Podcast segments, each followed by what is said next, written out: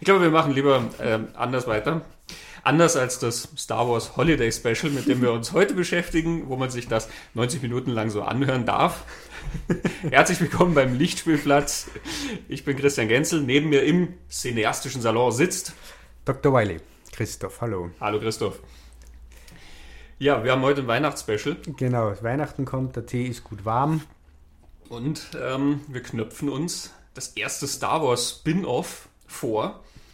Und, und oder Sequel. Und oder Sequel. Da gehen wir in einer zukünftigen Folge mal noch genauer mhm. auf die ähm, Unterschiede ein. Und das ist jetzt nicht ähm, Moulin Rouge One, der gerade im Kino läuft, wie ich ihn gerne nenne, sondern ähm, es ist eben das Holiday Special. Genau. Bevor wir uns darauf stürzen, noch ein paar Hinweise in eigener Sache. Ich habe auf den Kalender geguckt und äh, wir schreiben das Jahr 2016, also fast schon wieder vorbei, ja. Mhm. Und da gibt es ja diese Erfindung so mit, mit sozialen Medien und so. Ähm, und da habe ich mir gedacht, ja, also das kann man ja auch mal probieren, ne? Weißt, also wir sind ja schon in dem Alter, wo man, wo man sich damit mal auseinandersetzen kann. Ja, und wir haben uns ja gedacht, dieser Trend mit diesem Internet, vielleicht flaut der gar nicht so schnell ab. Ich habe auch mal darauf gewartet, dass das mhm. irgendwann vorbei ist, aber nee. Stattdessen, das beißt sich wirklich fest. Wir haben uns also entschieden, uns gibt es ab sofort auch auf Twitter. At Lichtspielplatz. Und auf Instagram. Auf Instagram auch Lichtspielplatz. Wir haben da ein paar ganz nette Features. Ähm, das Interessanteste davon, unsere Reihe Shot of the Day. Genau, wo wir täglich, so haben wir das vor und wollen das auch machen, mhm einfach ein schönes Bild aus, oder ein interessantes Bild, ein spannendes Bild an Shot aus den Filmen, die uns gefallen, aus einem Film, der uns gefällt. Genau, interessante Bildkomposition. Genau. Manchmal hat das was mit dem zu tun, was wir reden. Manchmal sind es auch einfach Filme genau. eben, wo ein bestimmtes Ding ins Auge genau. springt. Genau. Eben. Weil wir schauen mehr, als über was wir da reden in dem Podcast. Durchaus.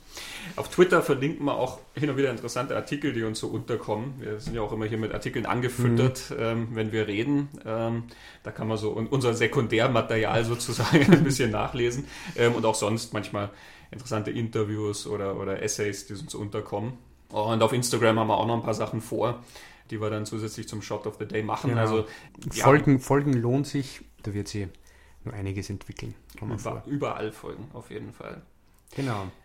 Und noch was anderes. Ähm, ja. Ich war zu Gast bei den Jungs vom Nightcrow Podcast. Mhm. Ähm, und zwar ist das die Folge 68. Da haben wir über Misery geredet. Jawohl. War sehr interessant bei den Jungs. Mhm. Wir haben sehr intensiv über den Film geredet. Also horcht da ruhig mal rein. Und, aber das habt ihr wahrscheinlich schon mitgekriegt, wir haben ja hier vom Lichtspielplatz auch eine Bonusfolge gehabt, ähm, außerhalb unseres regulären Programms. Da war ich mit dem Alexander Sobola von den Abspannguckern in Wien ähm, und wir haben vor und nach dem John Carpenter Konzert ein paar Gedanken zu Carpenters Musik und dann eben besagten Konzert aufgezeichnet. Mhm. Also wer es noch nicht mitgekriegt hat, da mal reinhören und dann nochmal bei den Abspannguckern reinhören mhm. und dann natürlich unseren John Carpenter Podcast gleich genau, wieder hören. Den ne? allerersten. Genau, also und so dann immer im Kreis quasi gehen.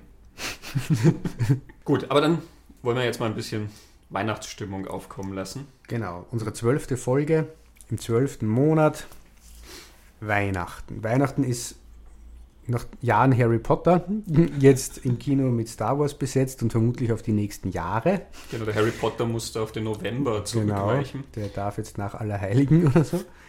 Im Kino ist gerade Rogue One, das als erstes Spin-off ja ganz toll vermarktet wird. Wir schauen uns das tatsächliche erste Spin-off an, das tatsächliche erste Sequel, das Star Wars Holiday Special. Christian, was ist das Star Wars Holiday Special?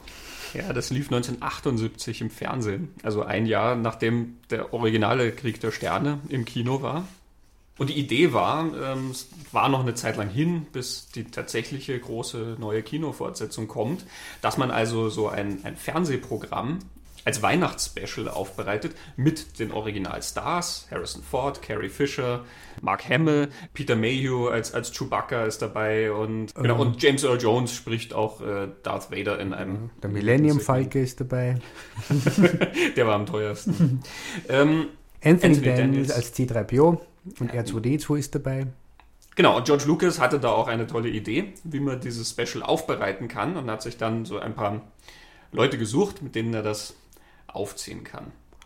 Genau, der Grund war unter anderem 1978 ohne Internet, ohne Social Media, die Sorge, Star Wars könnte, nachdem es 1977 ein riesen, riesen Erfolg war, bis zur Fortsetzung, das Imperium schlägt zurück, irgendwie aus dem Gedächtnis der Leute verschwinden und man wollte es irgendwie ja, weiter dranbleiben, in Erinnerung rufen und so weiter. Was eigentlich witzig ist, ja, weil ähm, du hättest heutzutage viel eher mit Social Media und allem das Gefühl, dass es viel eher in Vergessenheit gerät, weil manchmal Filme, die vor drei Monaten liefen, ja irgendwie schon so als was war das doch gleich, gelten.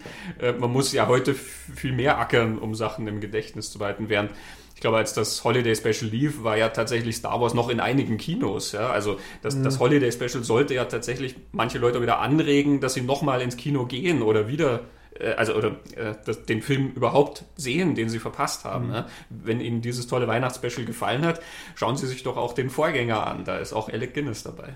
Genau, und das ist ja am Ende vom Holiday Special eine Kurzzusammenfassung von vom ersten, also von äh, wie es jetzt heißt, uh, A New Hope, Episode 4. Mhm.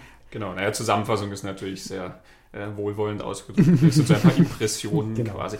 Überhaupt recycelt das Special ja so ein paar Sachen. Ne? Man sieht so manche Spezialeffekte und so eine Sequenz, wo Darth Vader mit so einem Handlanger genau. umhergeht, das ist, glaube ich, tatsächlich ja, ja, aus dem wirklich alle, äh, alle, alle Weltraumschlachten, die da irgendwie auftauchen. Also es ist Teil der Handlung, dass Han Solo und Chewbacca zur Familie von Chewbacca fliegen wollen zum Live Day. Das dürfte so das Star Wars-Äquivalent von Weihnachten sein. Oder das Wookiee-Äquivalent. Wookiee-Äquivalent. Feiert man auf Tatooine oder. auf Alderan, Alderan feiert man ja nicht mehr ja. zu dem Zeitpunkt. äh, vielleicht feiert man was anderes, stimmt. Und sie werden aber von im imperialen Bösewichten verfolgt. Und diese Schlachtsequenzen wirken auch wie aus dem, aus dem Film. Ja, nur, dass sie halt keinen also du, du, du, siehst halt einfach nur rumfliegende ah, ja. Sachen irgendwie und ein paar Laserschüsse und so. Ähm, wir verbringen aber die meiste Zeit eben nicht mit Chewbacca und Han Solo, äh, da wo es aufregend ist, sondern wir sind mit der Familie. Die Mama, der Sohnemann von Chewbacca und sein Papa. Von äh, Chewbacca, der Papa. Ja, ja, genau. Ja. Ähm, Ichi ist der Papa und Lampi ist der Sohn. Mhm. Und wie, wie heißt die Mama doch gleich? Mala. Der Name passt nicht so ganz in die Reihe, mhm. finde ich. Die sitzen also rum und warten darauf, dass Chewbacca endlich kommt, mhm. weil nur dann können sie ihren Live-Day feiern, ganz offenbar, oder wollen nur dann ihren Live-Day feiern. Ja, sie sind ähm, höchst betrübt. Familienfest, ne? Richtig. Soll der Papa heimkommen. Richtig. Ja, und um sich die Zeit zu vertreiben, äh, guckt der Sohnemann ein bisschen fern und äh, kommen dann auch irgendwann mal so ein paar imperiale Streitkräfte, die haben gehört, dass Chewbacca eventuell ja zu den Rebellen gehören könnte mhm. und gucken halt, ob der vielleicht da, weil er ja da wohnt, ne, muss bestimmt eine gemeldete Wohnadresse sein mhm. oder so. Die, die kommen dann und durchsuchen das Haus oder so, aber Chewbacca ist ja noch gar nicht da. Ähm, aber eben, da muss die Familie dann ein bisschen bangen, weil da rückt ja dann das, der gemeinsame Live-Day noch viel weiter in die Ferne. Ja, und so ähm, wird das eben so eine Art Variety-Show mhm. ähm, mit Comedy-Sketchen und mit Musik und mit so einer Zirkuseinlage und, genau, und so, Artisten, ein, genau. so, so ein bisschen dies und das, ja, was sich mhm. gerade anbot und eben Gastauftritten von unseren Originalstars. Also sie funken dann zum Beispiel mal ganz kurz zu Luke Skywalker rüber. Der repariert mit R2D2 gerade ein Raumschiff oder so. Genau, die mhm. werden da eingenebelt und so fragen halt, ja, was wisst ihr von Chewbacca? Ähm, und Luke Skywalker sagt, naja, ist ja schon losgeflogen und na, das wird sicher und so. Also, ja, so ist das alles untergebracht. Genau.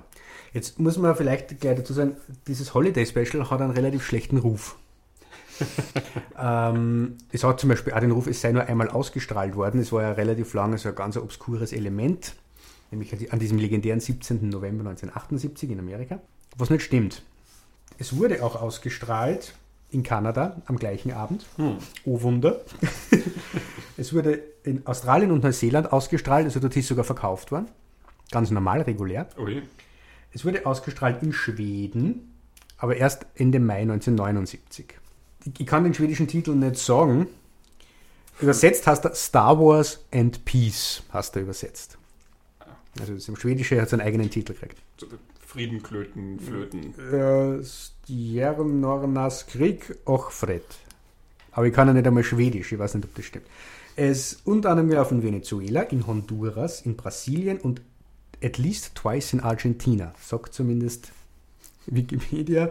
Das Highlight finde ich allerdings, er ist am 1. Jänner 1979, also zum Neujahr, in Frankreich gelaufen, aber in einer gekürzten 72-minütigen Version. Und er ist auf Französisch. Mhm. Für die Komplettisten viel Spaß beim Suchen. Er kriegt das gleich so einen Kulturanstrich. Ne? Mhm. Wobei ja die Tatsache, dass er auf Französisch ist, ist ja, finde ich, schon wieder heiter, weil mhm. Äh, wir haben es ja schon angedeutet. Mhm. Ähm, ein großer Teil dieses Specials besteht daraus, dass sich Wookies miteinander unterhalten. Genau. Und Wookies sagen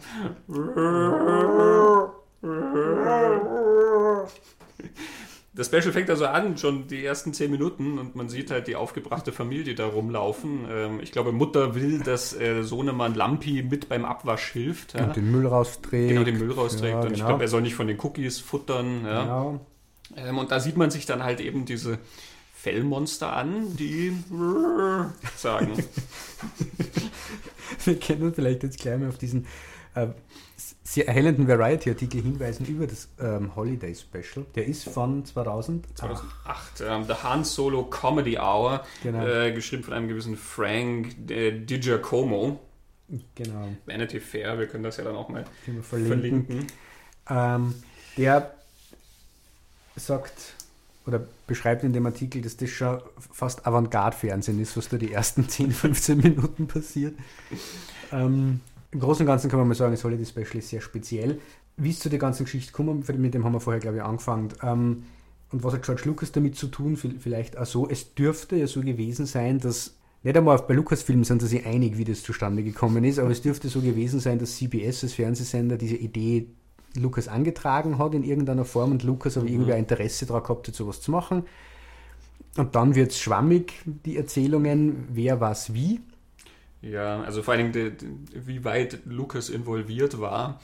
Je, weiter man dann auch weggeht vom Special, desto weniger war er involviert. Genau. Ähm, es, es, will halt im Endeffekt keiner gewesen sein, sozusagen. genau. ähm, also er hatte definitiv diese Idee, von ihm stammt diese Rahmenhandlung, dass wir über die Familie von Chewbacca genau. die, diese Segmente sehen irgendwie. Äh, mhm. Dieses Weihnachtsfest, was es ja sein soll, ja. das stammt von ihm. Und er hat eben auch darauf bestanden, dass die Wookies die Hauptfiguren sind, auch auf den Hinweis hin, dass die sich ja nicht richtig artikulieren können und dass das dumm ist. In den Filmen wird das ja immer ganz easy gelöst. Der Chewbacca hockt neben Harrison Ford. Mhm. Han Solo und er sagt und dann antwortet Han Solo so, dass wir wissen, was Chewbacca gesagt hat. Genau. Das gleiche Prinzip ist mit äh, R2D2. Oh, Wenn genau. der Fidelüt Fidelüt sagt, sagt Luke Skywalker, ja, wir sind unterwegs zu dem Jedi-Meister Yoda. Und das macht übrigens äh, Luke Skywalker schon im ersten Star Wars. Im Holiday Special gibt es ähm, eine Zeichentrick-Episode, ein Zeichentrick-Segment, in dem Luke Skywalker entweder noch nicht gelernt oder schon wieder verlernt hat, wie man mit R2D2 spricht oder wie man ihn versteht, weil er braucht C3PO dazu dieses Zeichentricksegment ist ja das einzige, was heute, bis heute offiziell, höchst offiziell released genau, wurde. Genau, das ist in dem Blu-ray-Boxset von genau. Star Wars enthalten. Das ist sozusagen der Teil der, ähm, der Nachwelt bleiben soll von ja. diesem Special. Wir haben uns jetzt ein bisschen bedeckt gehalten, mhm. ähm, aber ich glaube, wir, äh, man kommt nicht um, umhin. Es könnte sonst passieren, dass wir jetzt hier ein bisschen herumstammeln, wenn wir probieren, so zu tun, als wäre das ähm, eigentlich ein total großartiges, übersehenes Meisterwerk. Es ist ganz und gar grauenhaft. Genau. Wir finden nicht, dass es ein übersehenes Meisterwerk ist. Ähm, und vielleicht schon jetzt einmal dazu sagen, ich, ich bin Star Wars Fan, ich mag Star Wars sehr, sehr gern. Ich mag vor allem die alten drei sehr, sehr gern und ich mag auch The Force Awakens sehr, sehr gern. Ich tue mir mit den Prequels ein bisschen schwer. Christian, du und Star Wars? Ähm, ich mag die originalen drei sehr gern. Mhm. Die habe ich in meiner Jugend natürlich relativ häufig gesehen. Ich glaube, den zweiten am meisten, aber mhm. es ist natürlich dann auch der beste. Ähm, ich hatte damals auch so ein paar Bücher gelesen, diese Spin-off-Geschichten oder so. Ähm, aber das hat sich dann nie zum, zu so einem Fantum entwickelt. Ja? Also ich habe dann die, die Prequels. Ich war in Episode 3 dann im Kino. Ähm, das, das war dann schon alles zu, weiß nicht, es hat mich nie so wahnsinnig interessiert. Ähm, also von daher, ich, ich, ich gucke mir das relativ distanziert an und finde, hm. dass diese Originale halt so ihren, ihren Platz quasi haben und die mag ich gern. Aber wegen mir braucht es jetzt auch gar, gar keine neuen unbedingt geben. Ja, auch mögen teilweise gut sein und ich weiß nicht was und dann mag es ganz, ganz lässige Sachen geben. Das weiß ich nicht, ich verfolge das einfach nicht mehr so mit. Ja. Also wir, weder sind wir Hardcore Star Wars Fans, die denen alles verzeihen und alles super finden. Wir sind aber auch nicht Star Wars Ablehner, die das alles ganz furchtbar finden. Trotzdem ist das Holiday Special gro großartig missglückt. und es ist so missglückt, dass es quasi interessant missglückt ist, weswegen wir hier auch mal ja. heute ähm, sozusagen eine Ausnahme machen. Wir reden ja sonst über Sachen, die äh, wir tatsächlich auch sehr lohnenswert finden. Mhm. In dem Fall finden wir es lohnenswert, uns mit dem Special auseinanderzusetzen. Das Special selber ähm, sind sehr, sehr lange anderthalb Stunden beziehungsweise zwei Stunden ähm, lief das mit ganzer Werbung, Werbung eben ja. damals. Das ist schon wirklich eine Qual, sich, sich da ja. durchzusetzen. Es ist interessant, wie es einem emotional geht. Ich kann das kurz beschreiben. Es beginnt mit einer gewissen, bei mir mit einer gewissen Vorfreude. Und dann ist es Zeit lang sehr, sehr lustig. Also man lacht, weil es einfach, ich weiß gar nicht, ob die Witze funktionieren, aber mhm. es, es, ist einfach absurd genug am Anfang, gerade mit den Wookies die ganze Zeit, dass man lacht. Es wird dann irgendwann einmal recht schnell so, dass man sich so peinlich berührt ist und sie denkt, also man klatscht sich da auf den Kopf, so, was ist das doof? Äh, und so nach einer Stunde verliert man, also ist mir gegangen, ziemlich die Geduld und man mhm. wird ergrantig. Mir ist es vor allem so gegangen, also es sind ja lauter kleine verschiedene Segmente, die da gezeigt werden. Mhm. In einer Variety-Show hast Gesangsnummern, es wird gesungen, einem Holiday Special. Prinzessin Leia singt zum Beispiel. Es wird getanzt und äh, es gibt Sketche und zwischendrin gibt es eben diese Handlung. Und man kriegt Genau, es gibt dann dieses Zeichentricksegment. Das ist auch mhm. also also diese Segmente. Und man kriegt zunehmend das Gefühl, dass alle diese Segmente vorher getimed waren, zwischen Werbeblöcke, eine gewisse Laufzeit im Fernsehen, wie das heute halt so ist, und dass der Timer ist einfach grenzt und man muss halt die Zeit jetzt füllen. So wirken ganz viel von diesen Segmente. Was, glaube ich, fürs Fernsehen gar nicht ungewöhnlich ist. Ja, ja, nur normalerweise merkt man es beim Fernsehen nicht so wie hier, weil einfach jedes Segment schon mal daran leidet, dass es einfach viel zu lange läuft. Also selbst wenn die Segmente halbwegs gut wären, würden sie alle viel zu lange laufen. sie sind aber nicht gut und sie sind auf eine sehr qualvolle Weise daneben. Ja. Aber eben schon wieder, und das ist der, interessante Punkt eben, man ist sich nicht ganz sicher, für wen dieses Special überhaupt gemacht ist. Also im Großen und Ganzen, so vom Gesamteindruck her, ähm, macht das den Eindruck, dass es äh, etwas für Kinder mhm. ist. Ähm, wie die Schauspieler spielen, die Schauspieler spielen sehr übertrieben. Das sieht manchmal so aus wie im Zirkus, ja, wenn, der, ja. wenn, wenn dann der Clown irgendwie so ganz, ganz groß nach links und rechts guckt, wenn ihn irgendjemand was fragt. Ja. Die Wookies überagieren auch mit allem so und sind aber wie Menschen, also sind natürlich Menschen im Kostüm, ähm, aber alles, was sie machen, ist auch unglaublich menschlich. Also die haben eine ganz normale Wohnung mit einer mhm. ganz normalen Küche und die Mutter rührt im Kochtopf. Der Opa hockt im Fernsehsessel, ja, und guckt sich irgendwas an. Und dann ja, rudern. Das man nur, was er sich anschaut. Ja. Das kommt noch. Ähm, und die rudern dann mit den Armen, ja, und die Witze sind einfach auch ganz, ganz dünn und, und sehr albern alles irgendwie gehalten. Man hat also das Gefühl, dass es sehr für kleine Kinder irgendwie gemacht. Und dieser Lampi, dieser Sohn, ist er sowas wie die Hauptfigur, ja. wenn man Hauptfigur nennen will. Also der taucht ganz viel auf und es geht ganz viel um das, welche Spielsachen hat er, welche Geschenke kriegt er, wie erlebt er das, dass der Papa nicht da ist, wie erlebt er das, dass er im Haushalt helfen soll und geschimpft von der Mama kriegt, wie erlebt er das, dass dann die imperialen Sturmtruppen da kommen und das Haus hochnehmen und ihn sogar bedrohen und so weiter. Und also Kinder, hat man mhm. das Gefühl, ja. Genau. Dann gibt es aber wie wir schon gesagt haben, Opa, Opa Wookie, Opa Chewbacca, Ichi. Der Ichi, Ichi bitteschön, ja. Der Wookie-Opa. Wie, wie läuft das? Genau. Bekommt Besuch von einem Händler, der, ähm, der wird also, vorher eingeführt, der hat einen Laden. Der ja, das ist ein befreundeter Händler, befreundeter der Händler. aber auch äh, für die Rebellen quasi, also er ist auf Seite genau. der Rebellen. Genau. Der kommt und verkauft ihm einen USB-Stick oder so oder ein Minidisc oder ein Geschenk bitte, das ist ein Live-Game. Ah, ja, es ist ein Geschenk, genau. Oder eine Kassette und ähm, Ichi sitzt sie dann unter so einer Trockenhaube und es wird dann dieses, diese Kassette irgendwie eingelegt und es wird schon angekündigt, ja, das ist was ganz was Scharfes, it's a hot one. Und it's a wow. A wow. So heißt ja. Äh, und dann taucht da eine Frau auf. Diane Carroll heißt die gute. Ja. Mit, mit so Frosthaaren quasi. Mhm. Also sieht so nach, nach Disco-Ära dann mhm. eben aus. Ja mit einigen Spezialeffekten, die unglaublich psychedelisch wirken und das ist dann was recht, äh, also es ist eine Erotikfantasie dieses alten Wookies, die ihnen, äh, bitte zitiere den Satz, wie geht der, den, das, was sie zu ihm sagt, sie sagt, sie ist seine Fantasie ja, ja, und sie weiß genau, Fantasy. I'm your Fantasy, oh, uns excited I know what you want. So läuft der Monolog eine Zeit lang. Es gibt ein sehr schönes Zitat. Ja, und zwar Nathan Rabin in seinem äh, Text über das Star Wars Special aus seiner Reihe My World of Flops schreibt, that monologue would sound leering and flirtatious even if Werner Herzog delivered it. genau. Und sie singt dann eine relativ fade Nummer. Das ist ein massiver Bruch mit dem, weil es da ganz offensichtlich um Erotikfantasien geht, von, von einem Wookie. Und diese Erotikfantasie ist eine singende, dunkelhäutige Frau mit Plastikfrosthaaren in, im unendlichen Weltall, wo psychedelische Farbkaleidoskope äh, ja. flirren. Man, man, kann das natürlich total progressiv sehen, ja, also ähm, der Altersunterschied macht da gar nichts aus und äh, der Speziesunterschied macht da gar nichts ja, aus. Ja, Sex und im Alter ist wichtig. Ja, eben, also dass das, das nicht nachlässt mit der Sexualität und auch im erotische Fantasien, das ist was, mhm. was Positives, ja. Also man sieht dann auch, wie Opa sich freut in seinem ähm, genau. Lehn, also der, dieser Stuhl mit der Haube, das ist so quasi die zukünftige Version von Oculus Rift, was er da aufhat es ändert nichts dran, dass es sehr bizarr ist, diese ja. Sequenz, und man nicht weiß, wie das da reingeraten ist. Ja, also ich nehme an, Kinder werden natürlich da einfach drüber hinwegsehen, weil sie halt nicht verstehen, was das ja. ist. Die, die, die, langweilen sich halt einfach bei diesem Song. Mhm. Gut, wir langweilen uns auch bei dem Song. Ja. Es, es, ist so eine, so eine verkitschte Schnulze. Also wenn sie wenigstens dann so eine Disco-Nummer mhm. machen würde. Das ist dann wieder interessant, weil der Song diese, diese Erotik nicht hochspielt. Ja? Der Song ist dann mehr wie so ein, so ein ja, so relaxing halt. Genau, ne? relaxing. Es ist ja entspannen. Ja. ja.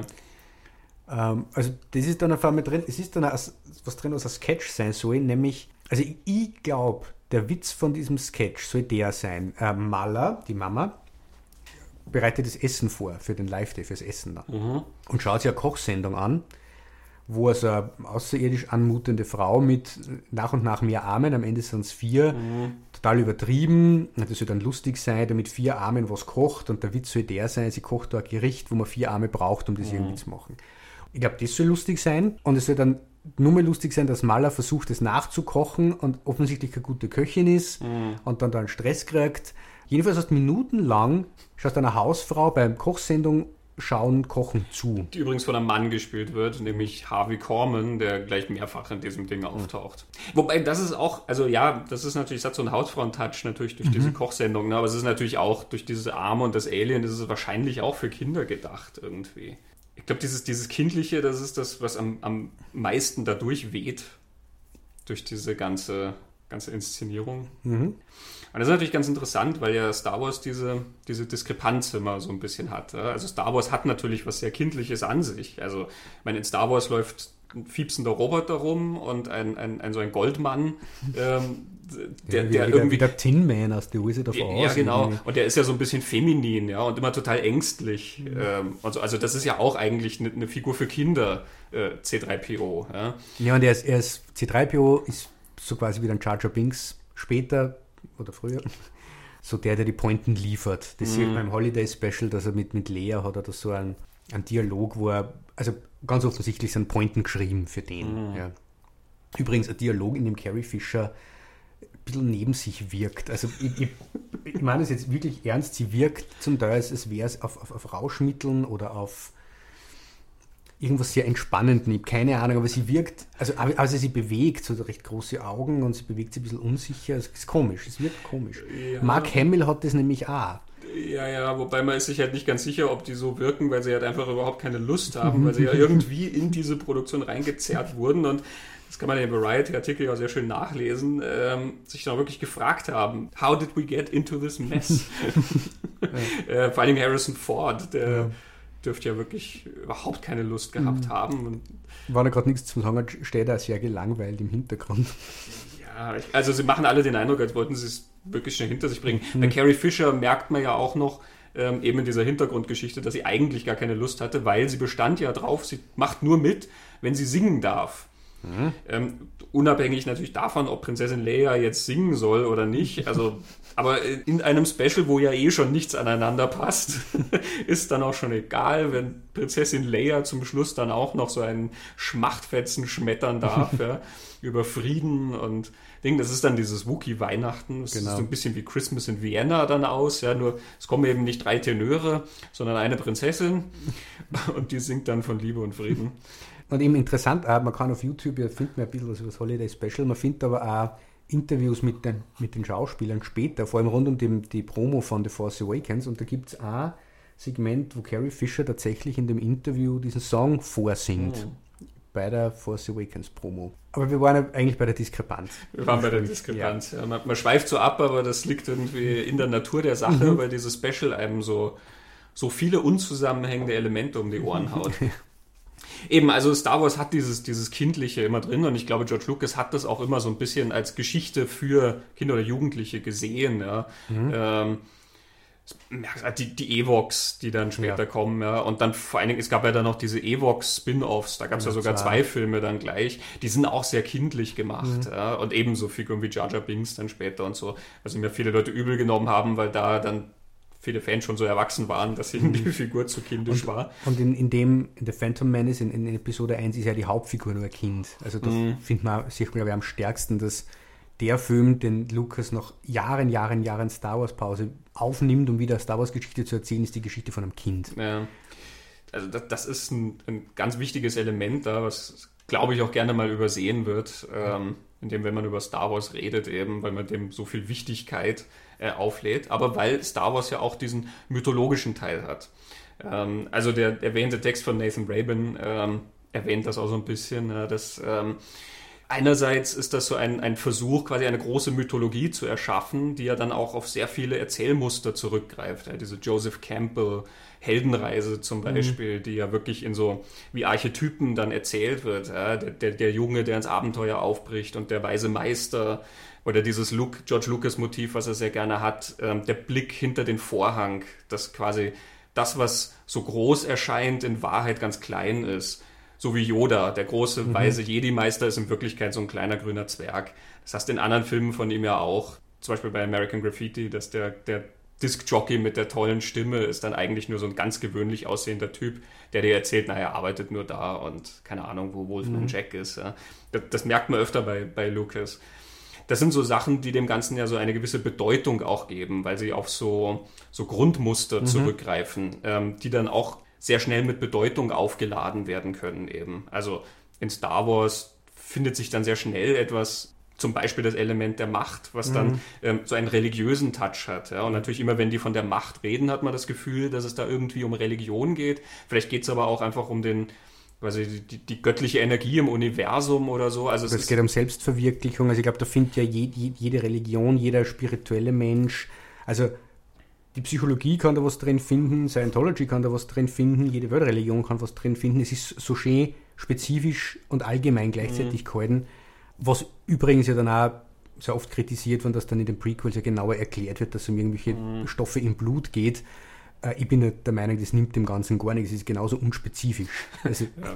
Aber das ist schon ein, ein, ein toller Kniff, dass nämlich gerade die Macht jedem Menschen, der sich das anschaut, mhm. kann sich irgendwie mit dem identifizieren, mit diesem äh, möge die Macht mit dir sein und, mhm. und die Macht ist mit mir. Ähm, es wird ja sehr schön kommentiert in American Pie 2 ist das, glaube ich, oder? Wo, wie, wie heißt der Chris Klein, oder? Hast der mhm. Schauspieler? Mhm äh, zum Strand gehen soll, um die, um die Mädels zur Party zu holen. Weil der Fascist ist, sagt Stifler irgendwann, the force is strong in that one. also es passt überall irgendwie dazu, man kann sich total damit identifizieren. Und jeder, der sich anschaut, sieht dann irgendwas, was total mit ihm zu tun hat da drinnen, was, was größer ist als, als jeder. Ohne dass Lukas das jemals gescheit benannt hat, was die Macht tatsächlich ja, ja. ist. Ja, weil, weil mit so vielen Bildern irgendwie Bilder, die metaphorisch entweder schon aufgeladen sind oder es hm dass man das mit ihnen anstellen kann, mit, mit so vielen Sachen gearbeitet werden und, und diese Muster, diese Erzählmuster, die glaube ich schon e-, existieren, seit sich die Menschheit Geschichten erzählt. Ja, gibt, gibt mhm. es diese Elemente und Lucas ist ja jemand, der das sehr genau studiert äh, und sich das immer sehr genau anguckt. Ich finde, das ist eine der, der großen Talente von George Lucas, dass er ähm, diese Elemente so zusammenziehen kann zu so einer Geschichte, die dann irgendwie über das hinausreicht, was du da einfach nur siehst. Ja. Es geht nicht nur um Jungen in der Wüste, dessen Eltern umgebracht werden oder so, sondern irgendwie, da geht es irgendwie um mehr, da geht es um, um, um Erwachsenwerden oder so. Ja. Mhm. Er hat das verstanden und kann das aufladen. Und wie weit man das dann treiben kann, das funktioniert mit ihm selber ja auch so, weil er hat doch dann irgendwann mal gesagt, dass die, dieser ganze Ewok-Kampf gegen das Imperium in, im dritten Teil, dass das so seine Idee zum Vietnamkrieg war, ja. Quasi. Das die, hat er gesagt. Ja, das hat er. Okay. Die, die hochtechnologisierte ähm, Armee gegen die, die sozusagen da im Unterholz kämpfen und ähm, sich da besser auskennen. Es konnten ja nur Teddybären sein. Es könnten Teddybären sein, die man verkaufen will. Und das ist eben dieser angesprochene Punkt von äh, Rabin in seinem Text, eben die Mythologie auf der anderen Seite. Und auf der anderen Seite ist es halt ein Vehikel, um Spielzeug zu verkaufen. verkaufen, ja. Eben, es ist was für Kinder und es ist was, wozu es ein massives Merchandising gibt, wo viele Elemente auch dazu designt sind, um was zu verkaufen. Lucas hatte damals bei dem Deal, Star Wars machen zu können, ja sichergestellt, dass er die Merchandising-Rechte hat, die man ihm damals gerne zugestanden hat, weil vor Star Wars war das ja ungewöhnlich, dass man wahnsinnig viel mit Merchandising macht. Also, keine Ahnung, es gab sicher mal einen Soundtrack oder so und vielleicht gab es auch mal ein T-Shirt zu irgendwas, aber dieses massive Programm mit Actionfiguren und, und Tassen und Spielzeug für Kinder und kleine Roboter, ja, das hat er ja mit gefördert, eben, was es heutzutage idealerweise Ja, zu jedem Film gibt, genau. also idealerweise in der Vorstellung jedes Studiochefs. Ne? Wie das läuft, sieht man am Holiday Special, wenn man die Werbung, die Werbeblöcke dazwischen sieht. Das sind Werbeblöcke für Star Wars. Ähm, Spielzeug dabei, Actionfiguren, eben Raumschiffe, die fliegen, riesengroße Todessternsegmente, man kann das ja alles nachspielen. Ja, so einen kleinen ähm, Einen kleinen- R2D2, kleinen den man dann R2D2. fernsteuern kann. Genau. Ne? Also eben schon 78. Genau. Ähm, die ganzen Actionfiguren, die man dann hat. Ja? Also eben, das, das fing 1977 schon an, genau Mhm. mit dem ersten Star Wars. Und der Sinn des Holiday Specials war dann genauso auch wieder äh, zu zeigen, dass es da ja auch tolle Sachen außerhalb vom Film gibt. Genau, und das Holiday Special selbst, zudem gab es ja eigenes Spielzeug, das halt dann nicht so verkauft wurde oder vielleicht gar nicht verkauft wurde, das habe ich nicht ganz klar auszufinden können, weil es eben so ein Flop war. Aber die Chewbacca-Familie war geplant, dass man macht, es gibt, und das ist das Coolste, finde ich, ein Wookie-Kochbuch. Im Holiday Special gibt es so eine kurze Sequenz, wo der kleine Lampi sie die Cookies vom Tisch äh, stehlen will und die Mama schimpft mit ihm, dass er nicht naschen darf. Und es ist tatsächlich ein Wookie-Kochbuch erschienen mit Star Wars-Thematik, wo man auch das Rezept drin hat, wie man diese Wookie-Cookies macht. Es ist das Wookie-Storybook erschienen, wo quasi die, die Geschichte der Familie und der Wookies erzählt wird, auch schon damals für Kinder. Also, Das ging ja sogar drüber hinaus. Ne? Es gab ja zum Beispiel diese Platte von Meko, seine Star Wars ähm, Disco-Version, die er rausgebracht hatte, ja? wo ähm, dieser Arrangeur Meko Monado ähm, im Kino Star Wars gesehen hat, er war so begeistert von der Musik, dass er daraus dann eine Disco-Version gemacht hat. Und äh, hat sich dann halt irgendwie die Rechte daran arrangiert, dass er das covern darf und hat dann mit Top-Session-Leuten und so äh, so einen riesen Disco-Mix von John Williams Musik aufgenommen, das wirklich also schön die ganzen Themen durchgeht und immer so mit Four to the Floor Beats dazu und Soundeffekten, da zwitschert's und fiebt's und das klingt, das klingt total heiter und witzig und das geht 15 Minuten oder so. Auf der B-Seite ist dann so ein, ja, auch so ein bisschen was Funkiges äh, mit so einem Musiker, den er im Central Park genommen hat. Und dieser Musiker hat mal gesagt, weil der hat das Stück mitgeschrieben auf der B-Seite der Platte, er hat gesagt, die Platte hat sich so oft verkauft, dass er von den Tantiemen seine Kinder ins College schicken konnte.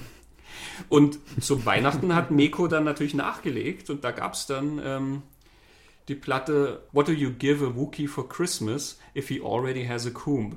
Was schenkt man einem Wookiee zu Weihnachten, wenn er schon einen Kamm hat? man, man könnte meinen, dass das zum Holiday Special direkt rauskam, aber es ist separat gehalten. Aber eben, man merkt diese, diese Star Wars Mania, die hat extrem um sich gegriffen. Ne?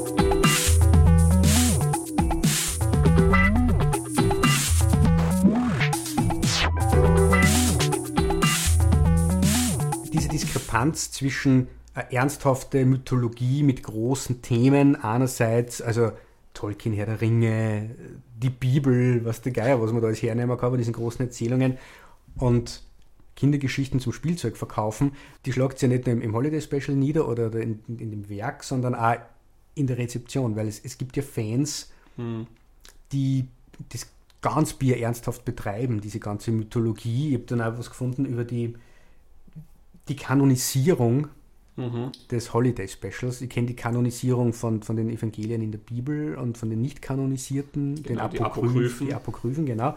Die, die Apokryphen gibt es ja mittlerweile in, in, in der Star Wars-Erzählung auch, die heißen dort Legends, Mhm. habe ich festgestellt. Ja, nämlich im Gegensatz zu den tatsächlich passierten Geschichten. Genau.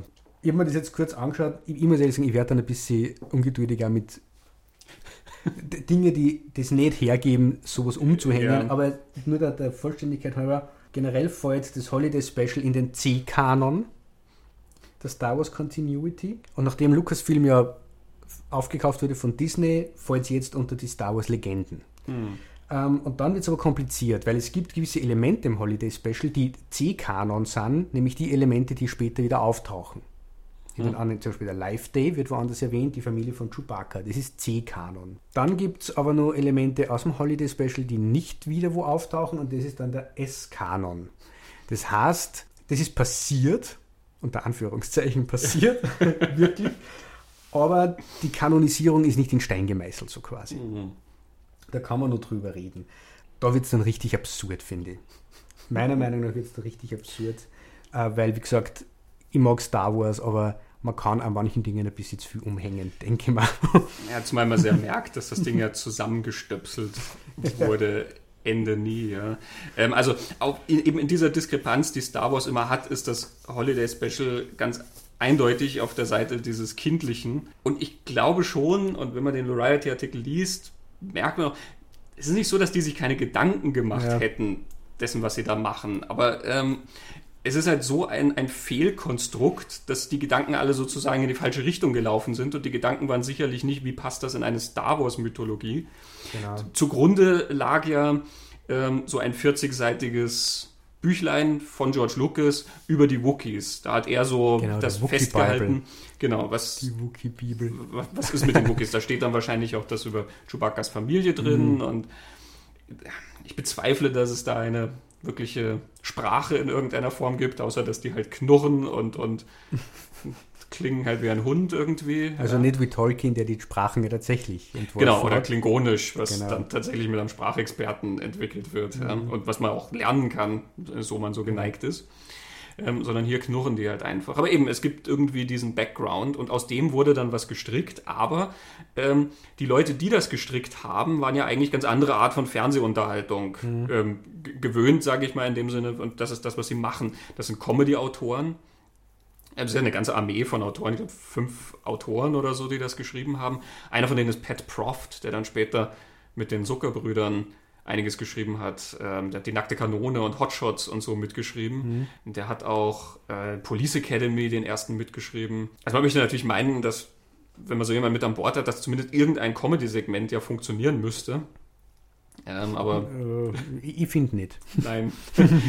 ähm, und auch von, von den, den Produzenten und Regisseure, die involviert waren. Es waren ja sogar zwei. Es gab einen, das, war ein, das, war, nicht wirklich ein Freund von George Lucas, es war ein Bekannter halt von ihm. Äh, David Ekomba. genau, der dann aber gefeuert wurde. Ähm, äh, oder gegangen ist. oder gegangen Weiß ist. auch keiner so genau. Da geht das ein bisschen auseinander. Der hat ganz wenig inszeniert. Der hat die Nummer von Jefferson Starship inszeniert. Also es gibt eine Musiknummer, wo es Jefferson Starship äh, auftreten und halt Musik spielen. Ja, mit, mit so ein bisschen futuristischen Leuchteffekten, auch wenn weder die Musik noch das Outfit der Band das in irgendeiner Form hergibt. Aber sie haben ja das Wort Starship im Namen. Ja, genau. Und der äh, Sturmtruppler da, der auch mehr ausschaut, als würde er aus Spaceballs kommen und nicht aus Star Wars, der schaut sich das ganz fasziniert an. Ja, genau. Ähm, also diese Nummer ist offensichtlich von dem Akuma und äh, später kommt dann noch ein Segment mit B. Arthur. Ähm, das ist die, die man dann später aus Golden Girls kannte, die Dorothy. Damals gab es die Golden Girls ja noch nicht, sondern sie war aus vielen anderen äh, Fernsehsachen bekannt, unter anderem seine Sitcom namens Maud. Gehörte also schon zu den Fernsehlieblingen, die es damals gab. Die mit der tiefen Stimme. Die Frau sie war damals ja auch schon ein bisschen älter. Und sie hat dann so eine, ein Segment, das in der Kantina auf Tatooine spielt, die man ja im ersten Film sieht. Und da sind dann wieder diese ganzen Kreaturen. Und irgendwie verhängt dann das Imperium Sperrstunde und sie muss die Gäste rausbuxieren und das, die wollen nicht gehen und deswegen stimmt sie dann ein Lied an. Ähm, in der Parodie würden die Leute fliehen, vielleicht weil das Lied so grauenhaft ist. Aber hier begleitet sie sozusagen die Leute mit einem Good Night but not Goodbye, wie sie singt, hinaus. Und das ist so eine Nummer, wie sie Kurt Weil vielleicht geschrieben hätte. Ja? So, sie- so sie- altes Kabarett quasi. Ja, aber sie ist ja ernsthaft vorgetragen Ja. und sie tanzt dann mit diesen ganzen Menschen, die Gummimasken auf dem Kopf haben. Also es, das passt stimmungsmäßig, atmosphärisch schon gar nicht zusammen. Und was ich auch finde, das ganze Segment wird damit eingeleitet, sie ist ja die Barkeeperin oder die, ihr kehrt die Bar, die Kantine, Mhm. aber sie schenkt dort aus. Und dann kommt der Verehrer Wieder Harvey Korman. und der offensichtlich irgendeine Floskel von ihr missverstanden hat und das als Einladung verstanden hat. Das Komische ist aber nur, sie ihn mit Drinks abspeisen und der trinkt die Drinks über ein Loch, das er im Kopf hat. Also dem, sie gießt dann quasi ihm oben in den Kopf, in sein Loch zwischen den Haaren, diesen Trink hinein. Und das soll, glaube ich, lustig sein, und es ist aber irgendwie bizarr. Und dann kommt aber diese, das Imperium und die Sperrstunde und dann sind sie diese ernsthafte Ballade da. Wie wir heute schon tausendmal gesagt haben, das geht alles nicht ganz zusammen. Ja, und da sind wir natürlich wieder was bei was, was für die Kinder wahrscheinlich einfach Ja. auch nicht funktioniert, weil wieder diese Musik irgendwie, damit können die nichts anfangen. Also diese alten Kabarettnummern, das werden die auch nicht kennen. Und weil es eben dann nicht als Comedy gespielt ist, diese Musiknummer, ähm, ist da dann halt auch sehr wenig dran, glaube ich. Ja, und es ist eine Erlebniswelt, die von den Kindern ganz weit weg ist. Ja. Also Verehrer, alkoholische Getränke, verrauchte Kantinen, Sperrstunden und Betrunkene, die nicht heimgehen wollen. Naja, also jedenfalls nach dieser, diesem Segment ähm, ist Akumba dann gegangen, ob freiwillig oder nicht, und dann hat ein gewisser Steve Binder das Ding fertiggestellt. Der hat äh, zum Beispiel das Elvis Comeback Special vorher inszeniert. Ja, also der ist aus, aus dieser Welt. Nathan Rabin schreibt dann ganz witzig, ja, er hat somit die, zweifelhafte Ehre, eines der beliebtesten TV-Specials und eines der gehasstesten TV-Specials aller Zeiten inszeniert zu haben. Äh, Die Elvis-Nummer war ja sehr beliebt. Aber man merkt, das sind so Leute, die kommen halt aus sozusagen aus der Entertainment-Branche, die das irgendwie gemacht haben. Ja, eben auch Harvey Korman, den wir da jetzt schon erwähnt haben, ist ein Komiker, den kennt man aus vielen Mel Brooks-Filmen. Ja, in, in Blazing Saddles zum Beispiel, der wilde, wilde Westen, da ist er der, der Bösewicht. Ja. Um, you may be risking your lives, whereas I am risking an almost certain nomination for an Academy Award. Und das ist so ein Typ, weil der so ein bisschen strenges Gesicht hat und die weißen Haare und so. Der ist eigentlich irrsinnig komisch, der ist sehr beliebt. Ja. Hier in dem Special ist der Mann überhaupt nicht komisch. Man schaut sich das an und irgendwie tun einem die Leute leid. Und das endet ja auch nicht. Der hat dieses Segment, wo er diesen nicht funktionierenden Roboter quasi spielt, Ja. ja. der dann immer so verlangsamt und stottert und so, als würden ihm die Batterien ausgehen, gewissermaßen. Und das ist in der Idee her irgendwie ja noch ganz witzig, aber das Segment geht und geht und geht und hat keine Pointe und kein gar nichts. Ja, es kommt aus dem Nix, läuft lang dahin und endet im Nix. Das ist. Ja, sie haben ja auch für, also extra für diese Wookie-Geschichten zwei Leute ähm, angeheuert, die sie mit, mit Pantomime und so auskennen, um quasi, wie kann man ein Dialog, ein Gespräch, Emotion, irgendwas was zwischen den Figuren passiert, ausdrücken und rüberbringen, ohne dass man Dialog hat. Also sie haben sie ja Spezialisten geholt. Und nicht nur einen. Also Steve Binder sagt Ja. andererseits aber auch wieder, das ist glaube ich auch in dem Artikel, wie er das übernommen hat, er hat mit George Lucas nie geredet. Er hat für ihn nur die Ja. Wookiee-Bible geschickt gekriegt. Und aus dem außer hat, hätte er dann das alles entwickeln sollen. Ja, also der, der eine Autor, dieser Bruce Villange, ähm, der ist ja offensichtlich der, der sich da am meisten zu äußert ja, und auch offensichtlich der, der sich am meisten getraut hat. Ähm, eben auch ein, ein, ein Comedy-Autor. Ähm, wenn man liest, für wen der alles gearbeitet hat, das ist auch ganz faszinierend. Der hat für Bette Midler geschrieben, der hat für Elizabeth Taylor Sachen geschrieben, für Whoopi Goldberg, für Billy Crystal, für Robin Williams. Der hat für die Oscar Verleihung äh, Sachen geschrieben, ja. Also man merkt aber auch, das ist eigentlich so ein Fach, was überhaupt nichts mit Star Wars zu tun Ja. hat, weil Star Wars ist halt auch nicht witzig. Also Star Wars hat natürlich manchmal Humor, ja, wie äh, C3PO, der ist witzig, aber der ist nicht witzig in einem Comedy-Sinn, ja, so wie es ein Comedy-Autor, Ja. der was für Robin Williams macht, Comedy versteht, glaube ich.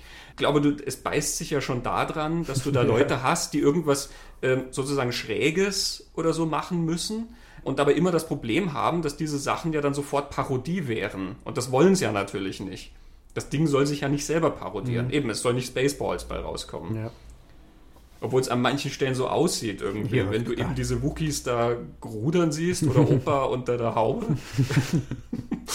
ja, oder die Sturmtruppler, die da kommen, die, der, der ganze Auftritt von denen ist. Das könnte Mel Brooks sein. Ja, Also, ja, Knallchargen aus, einem, aus einem albernen Film. Ja.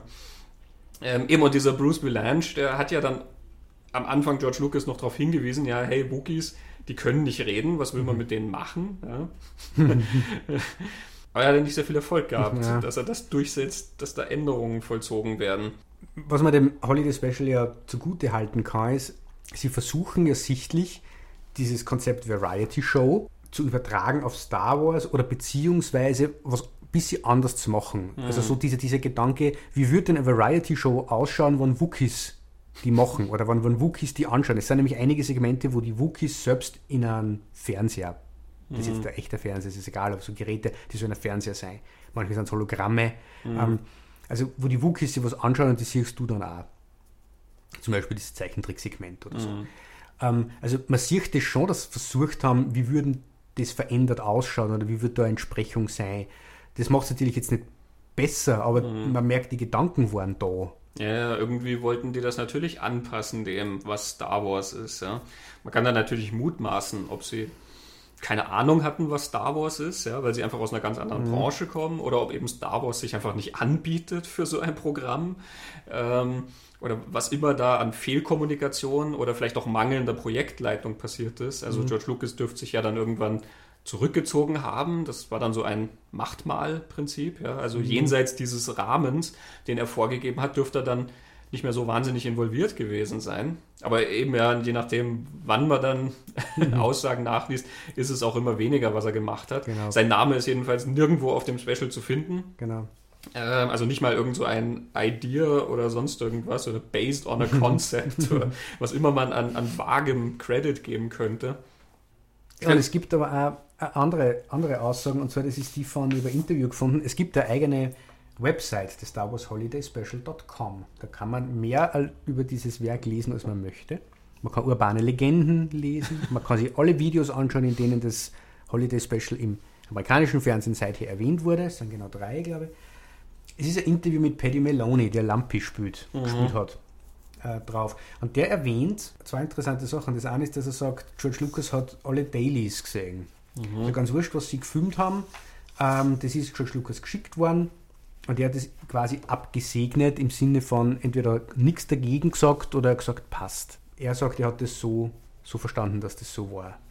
Es gibt kein, keine anderen Aussagen, die ich gefunden hätte, die das irgendwie bestätigen oder widerlegen. Also, mhm. Aber im, im, im Vanity Fair Artikel heißt es ja auch, so haben wir bei Lucasfilm angefragt wegen Statements mhm. und ähm, naja, mhm. da kam nichts. Mhm.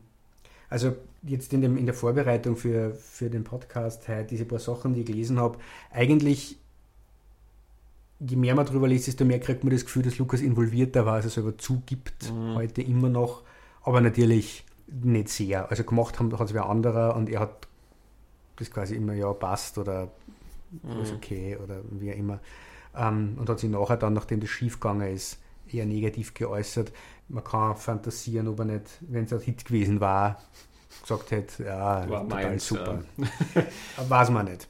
Genau. Es, es, gibt aber eine andere Theorie, nämlich inwieweit das Holiday Special mit dem Kontrollwahn, bei Wahn ist ja schon übertrieben, aber von George Lucas irgendwie zusammenhängen könnte.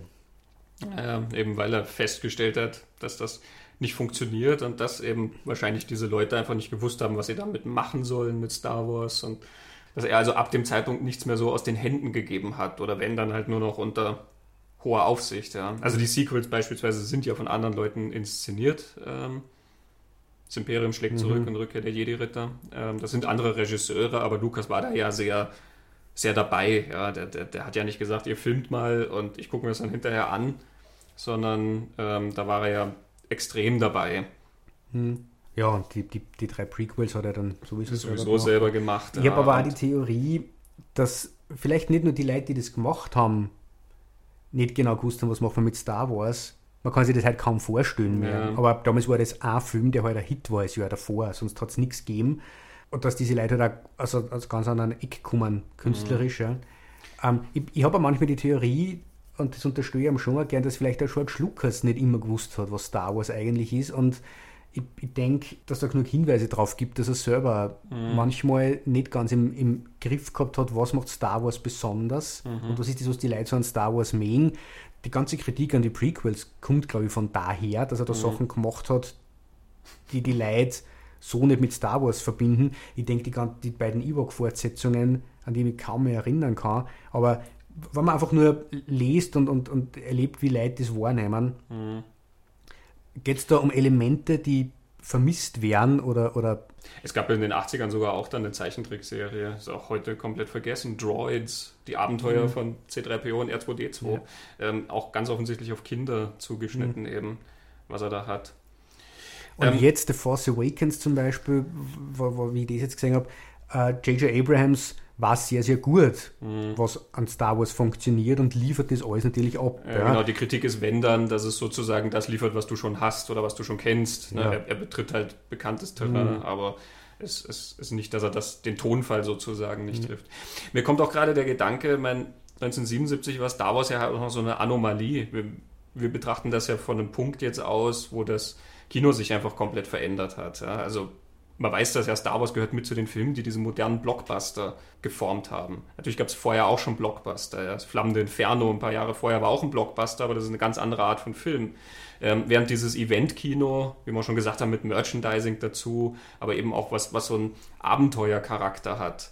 Und so, das ist was, was Star Wars ja mitgestartet hat. Der Weiße Hai kam kurz vorher und Star Wars mhm. und plötzlich sahen Filme so aus. Man merkt das ja heute immer noch, dass neue Filme, die groß gelauncht werden, ähm, so einen Charakter davon haben, ja, dieses Abenteuerflair mhm. und es wirkt so ein bisschen wie eine Jugenderzählung. Ähm, also es ist immer sehr viel dieses Jugendliche mit drin, was transportiert wird. Ja. Und damals war das noch nicht so, noch nicht ja. so fest gemeißelt in Stein. Er hat ja auch lange Zeit probiert, dieses Ding zu machen und die Studios haben es abgelehnt. Science Fiction war damals was, was ernst war. Ja, ja. ja Planet der Affen gab es davor als Science Fiction und es gab ähm, Soylent Green und so, also Sachen mit sozialer ja, Botschaft. Äh, Silent Running, oder? Silent Running zum Beispiel, mhm. genau. Westworld und so. Das sind Sachen, die halt sehr auf allegorischer Ebene, ja. aber eben auch auf sozialer Ebene dann was sagen mhm. wollen. Und was Lucas macht, er holt ja dann die Sachen aus den 30ern, 40ern irgendwie, diese Serials, äh, Buck Rogers und mhm. Flash Gordon und solche Sachen, ja, da gibt es neue aufregende Abenteuer, was ja, eben Jugendliche hauptsächlich konsumiert haben, ja. Und mhm. er, er macht das halt größer und eben weil er geschickter Geschichtenerzähler ist und auf diese Mythologien zurückgreifen kann, kann er daraus mehr machen irgendwie. Er kann das mit was anfüttern mhm. und so. Und trotzdem, ich glaube schon, man sitzt damals da und denkt sich, ja, was ist das? Science Fiction ist schon was irgendwie, es hat was Kindliches an sich, also machen wir was mit Kindern und es hat irgendwie so ein bisschen diesen Event-Charakter, also werfen wir halt Sachen rein, die halt sozusagen unterhaltsam sein sollen. Jetzt mal unabhängig davon, ob die Qualität dieser Segmente dann gut ist oder nicht, sondern nur von der Konzeption her. Wir werfen das rein, was so ein bisschen Spektakel sozusagen bietet. Ja. Deswegen kommen dann Artisten da rein. Solche Nummern. Auch wenn das damals natürlich schon sehr gefloppt ist, weil es eben auch einfach nicht gut gemacht ist, aber wahrscheinlich war es damals nicht so absurd, wie es heute wirkt. Ja. Und eben die, das, was bei Star Wars ja so ähm, warum vielleicht auch die Enttäuschung dann also groß war bei dem, bei dem Special, wie du gesagt hast, die Effekte waren ja bahnbrechend damals, was, was mhm. er spezialeffektmäßig abgeliefert hat beim, beim ersten Star Wars. Das ist im, im Holiday Special. Nein, also ich glaube, vielleicht ist heute auch wieder ein bisschen schwer, sie, sie vorzustellen, wenn man heute weiß, was Fernsehen mhm. macht, Fernsehs, wie Fernsehserien ausschauen das schaut unglaublich billig aus. Mhm. Unglaublich billig und schlampert und Harrison Ford und, und Chewbacca sitzen ja da in, im, im Millennium Falcon in dem Cockpit. Und das Cockpit von Millennium Falcon ist ja so, so toll inszeniert und mittlerweile kennt man das, man weiß, wie das ausschaut. Ja. Aber das ist einfach sichtlich irgendein Kartonkammerl, in dem die da sitzen. Der ist auch ganz schlecht ausgeleuchtet, damit du eben nicht ja. siehst, dass es keine gescheite Kulisse hergibt. Ja. Die, die, Lichter sind hauptsächlich auf ihren Gesichtern. Mhm also auch da ist, glaube ich, die, die Enttäuschung dann umso größer gewesen, weil man so diese Bilder gewohnt war oder, oder das so mit Star Wars verbindet, wie toll das ausschaut. Ja. Und dann schaut es im Fernsehen überhaupt nicht toll aus, sondern genauso billig und bingig wie jede Sci-Fi-Serie im Fernsehen. Ja, ja es, es, ist ganz spannend, weil man es natürlich auch so als, als ersten Versuch werten kann, ne?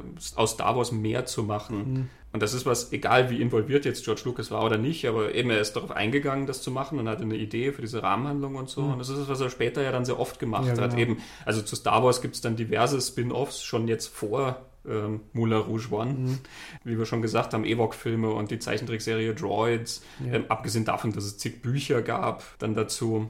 Computerspiel und so, das fällt dann natürlich schon wieder fast unter Merchandising-Artikel, mhm. aber in den 90ern diese X-Wing-Spiele und so, die seine mhm. eigene Firma ja dann produziert hat, die hatten ja dann auch tatsächliche Handlungen und so weiter. Also auch da wird so eine Geschichte ja dann erzählt innerhalb dieses Universums. Und die Star Wars Romane, die es da gibt, wo die, die Han Solo-Geschichte erzählt wird, da gibt es ja Han Solo-Trilogie und dann gibt es die Abenteuer von Leia und dann mhm. gibt es sie, ähm, die jetzt unter Legenden auch fallen. Und es offensichtlich ja der Plan ist, so Bücher geben, mhm. die aber in die Kontinuität jetzt in die echte einkehren oder so. Also das wollen sie auch stärker kontrollieren. Aber das war schon offiziell, oder? Diese, diese Bücher damals. Das ja, war ja, schon ich, Lukas. Ich glaube schon. Also Lukas, die haben in dies, die haben in das gepasst, was er sich ausgemalt hat für mhm. dieses Universum sozusagen. Es gibt ja auch Fortsetzungsbücher, also die spielen nach der Originaltrilogie.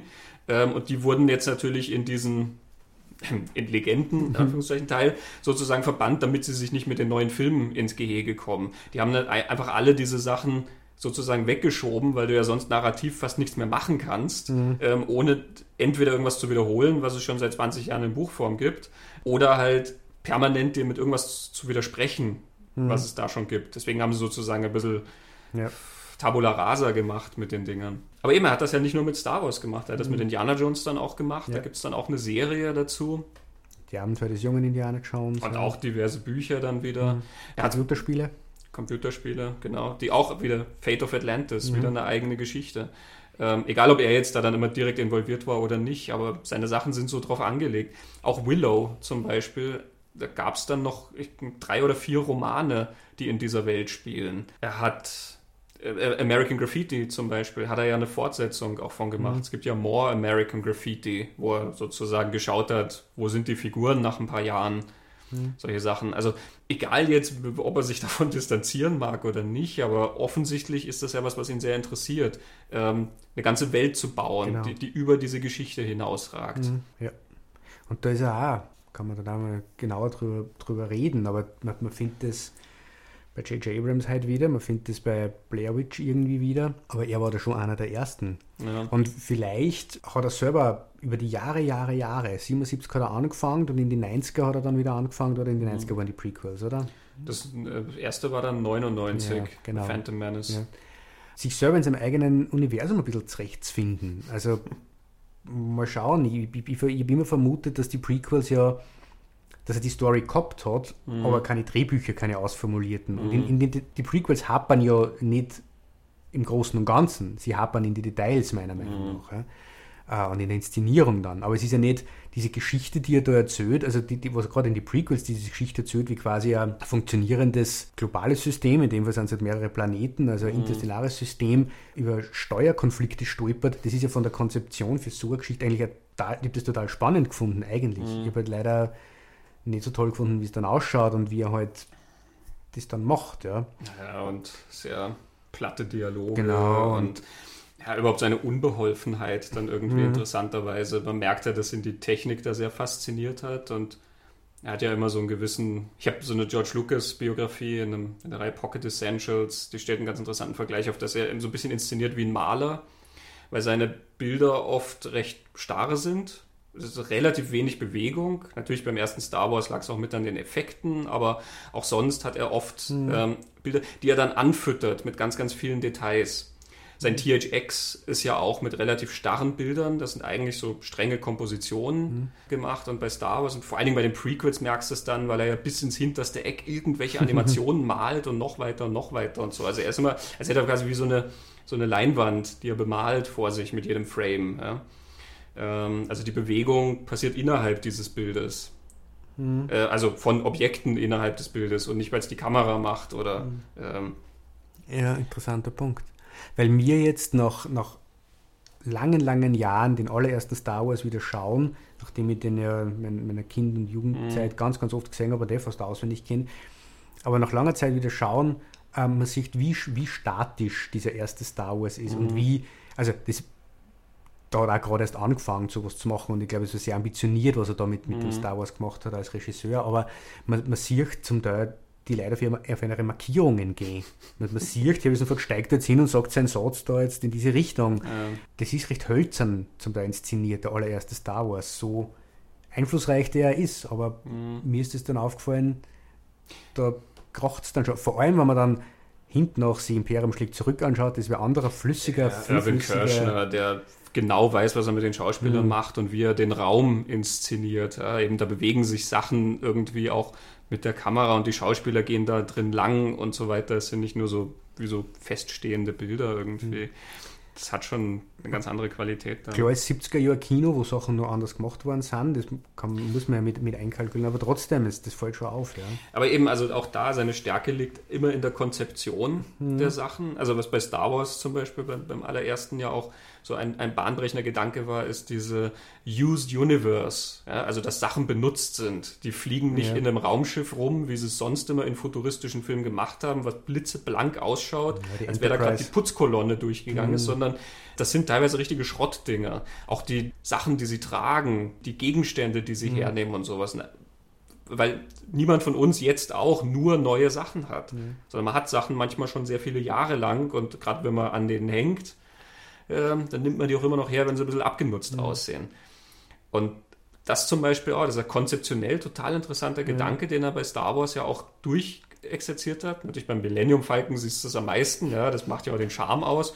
Und im zweiten es dann sowieso immer am Reparieren von diesem Ding. Da bist du dann eben schon wieder in so einer schönen Abenteuererzählung. Mhm. Ja, das ist der, der alte Kahn, der irgendwie nie so recht will. Aber trotzdem, wenn es dann drauf ankommt, ja. dann kann man noch mal was aus ihm rauskitzeln irgendwie. Vor allen Dingen nämlich der Meisterpilot. Das ist so eine Einheit. Ja? Pilot mhm. und Schiff, die hören irgendwie aufeinander mhm. und so. Ähm, aber ja, eben, also ich glaube, da liegt seine Stärke gar nicht in dem, dieser Inszenierung, wie man es jetzt als Regie versteht, sondern eben in einer Konzeption.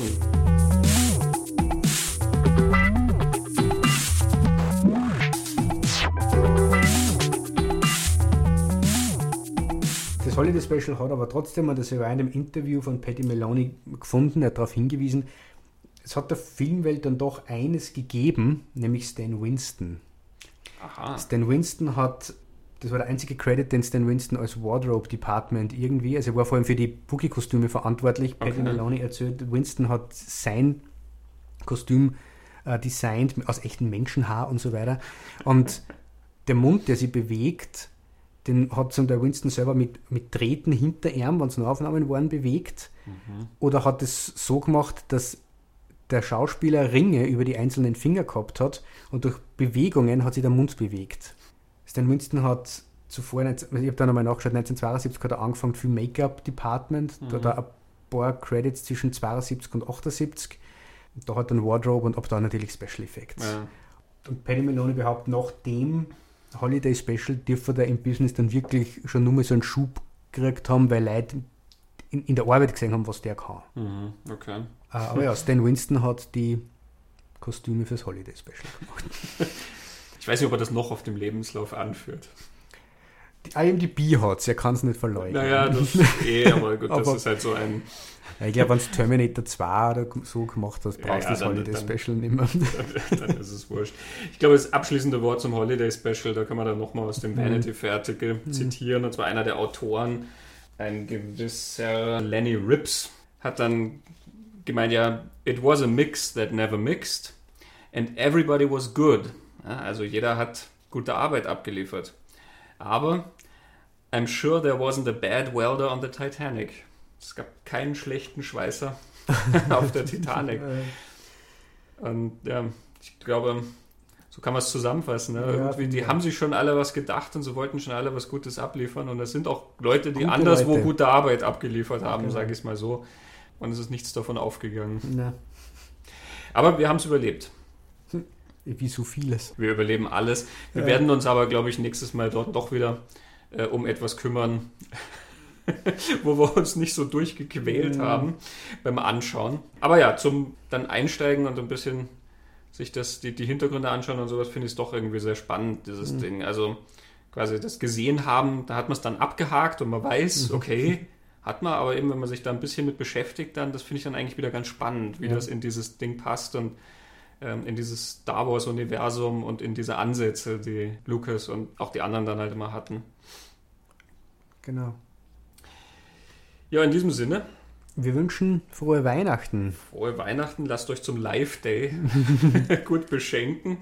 Ähm, vielleicht nicht unbedingt mit Videoclips, wo Diane Carroll im Frostkostüm rumhüpft.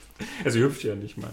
Oder wo Carrie Fisher zur Star Wars Titelmelodie über Frieden und Hoffnung und Liebe singt. Muss Ja. auch nicht sein. Muss auch nicht sein, aber ihr, ihr werdet schon ein Weihnachten finden, was Mhm. euch taugt. Wir tauchen sehr wahrscheinlich in diesem Jahr nochmal auf. Mhm. Ähm, haben Pläne fürs nächste. Ganz viele. Ganz viele. Die wir aber jetzt nicht sagen. Das bleibt unsere Überraschung. Das Mhm. wird dann unser Jahreswechsel-Special. Mit Musik und Show und ganz viel. In diesem Sinne, Christoph. Christian.